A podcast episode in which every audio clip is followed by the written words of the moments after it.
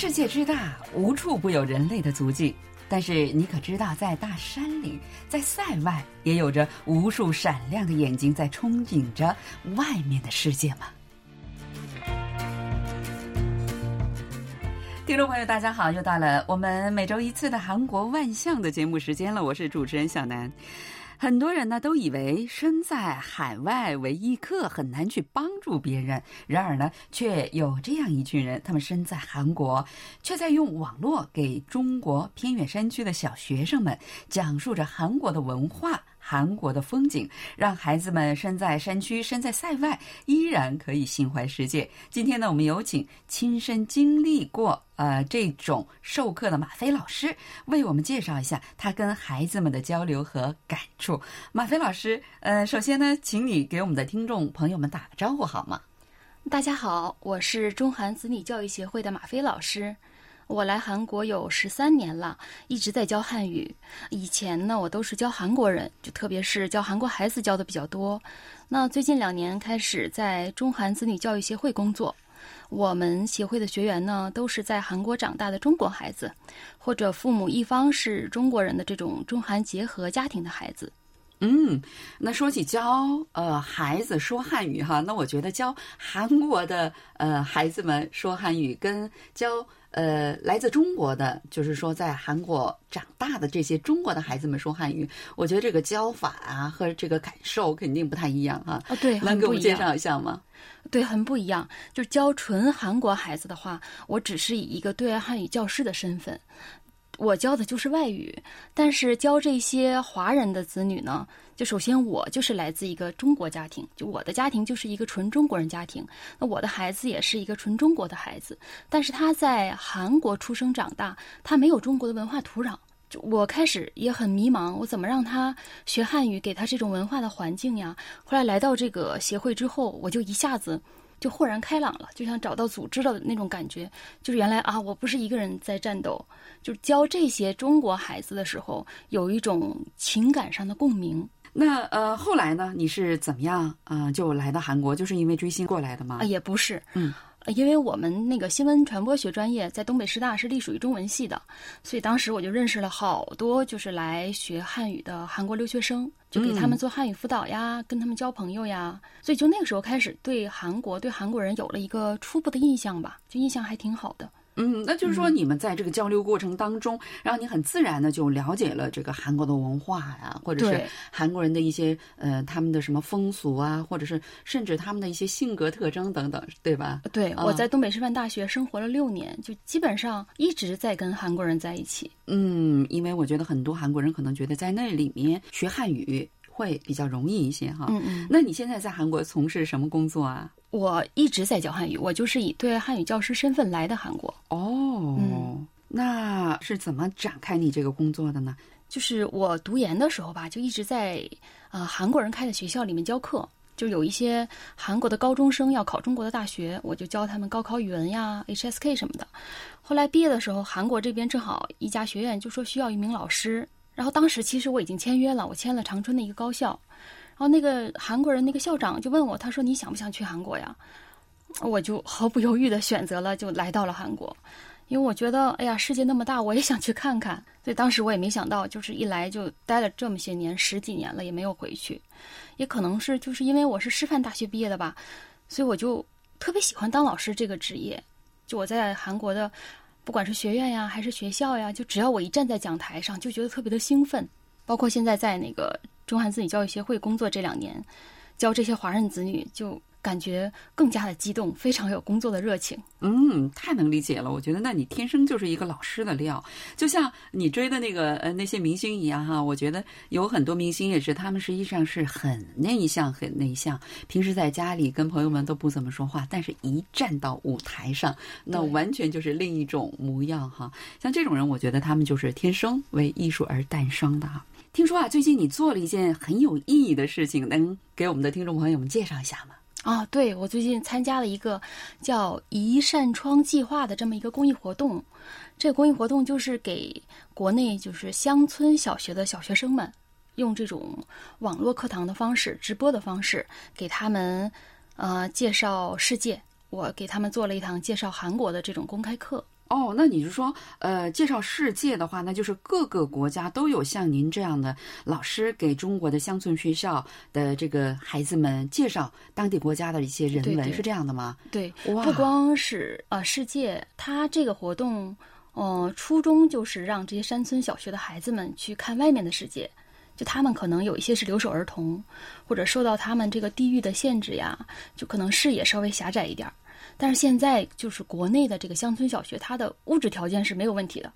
就我看到他们发来那个照片，那个桌椅呀，还有就是多媒体的教学设备，包括网络都非常齐全，没问题。，太牛了哦！你也没想到，对不哦，对？真是我们也都没想到。哦。我们觉得应该好像应该给他们捐献衣服啊，什么捐献什么电脑啊，我们是这么想的。那实际上他们不缺这些，完全不是那样，缺的是 contents，就是对对啊，缺的是软教学件内容。哦，对可能师资上也稍微跟城市的孩子比稍微差一些，而且父母也不在身边，也不可能经常带他们出去说去旅游呀、去体验呀，可能这种机会就比较少。那就是说学校在给他们提供这些东西，对吧？对，哦，学校、国家，包括一些公益的团体，哦，在给他们提供这些东西。哇，真是教学水平可以说在这个教育水平提高的太快了，就是哦再把这个软件补上就太好了哈。对，就特别是有了网络之后，嗯，就这种让他们看外面的世界就比较容易了。哦，那你说这些小朋友们，他还会呃，到了中学，每年都去海外，去到其他的国家去，直接去体会，是这样的吗？那倒没有，就是现在主要还是通过网络课堂的形式，让外面的人去给他们传递，哦，就介绍自己的经验呀，介绍自己看到的世界呀。哦，那这件事儿是怎么促成的呢？这一扇窗看世界这个活动，就是联合各行各业的志愿者，不光是海外的，也有国内的。然后每个月有一个主题，去找相应的志愿者去给他们做分享。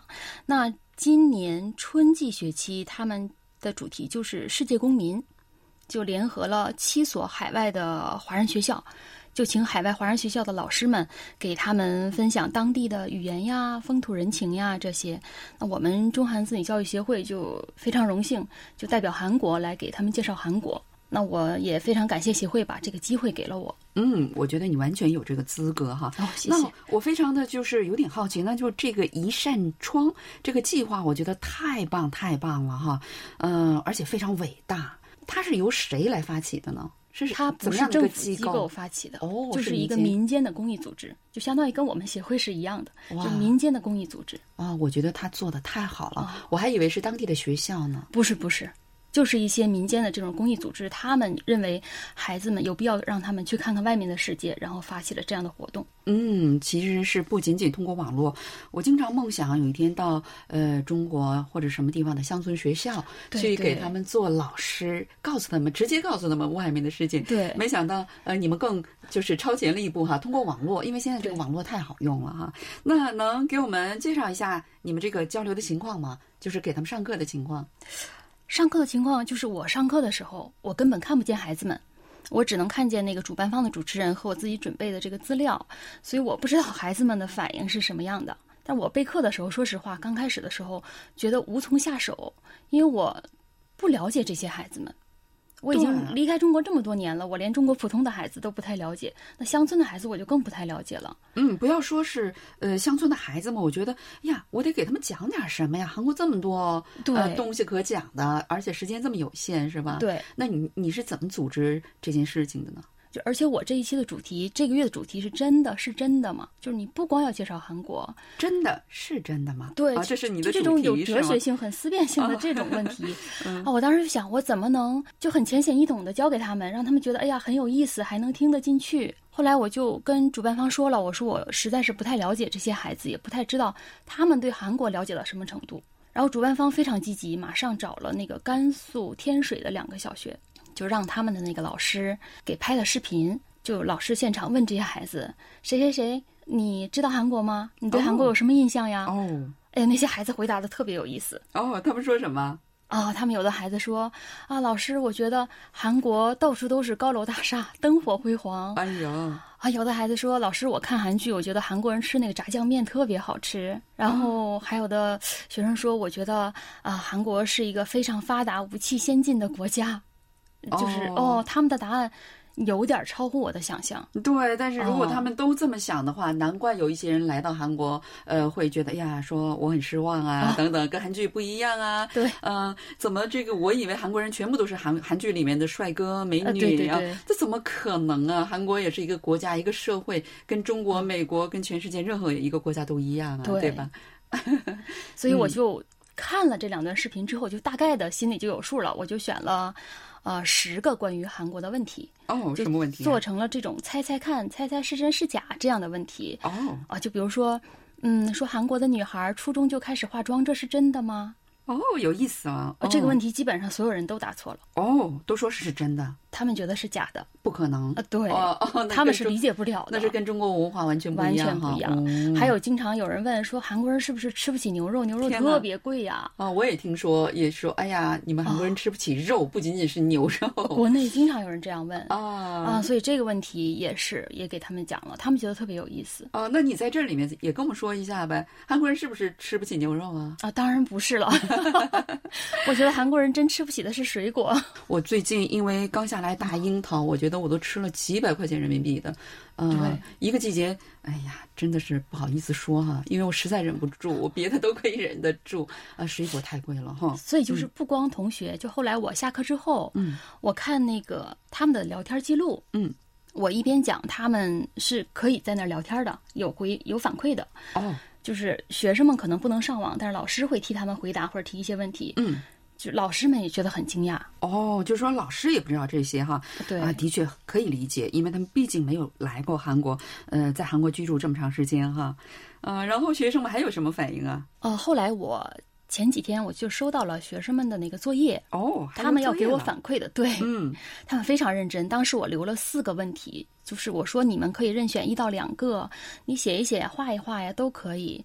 但是我没想到国内的孩子这个记笔记的水平这么高。哇，老师当时发出来，呃，现场他们听课的那个照片，我没想到有那么多孩子在听，而且特别认真，认真的记笔记呀、然后那个眼神就是特别迫切、特别渴望的那种眼神，包括他们这个课后的这个反馈，他们把这四个问题都写了，而且又让我特别感动的是，他们都加上了自己的思考、自己的哦想法。我觉得这个是很重要的，就是光听光记这个其实不是那么重要，最后他们会有什么样的反馈是更重要的。那他们提出自己的问题，就比如说有的人写：“哎呀，韩国的孩子那么小就开始化妆，他们的爸爸妈妈不会担心他们成熟早吗？”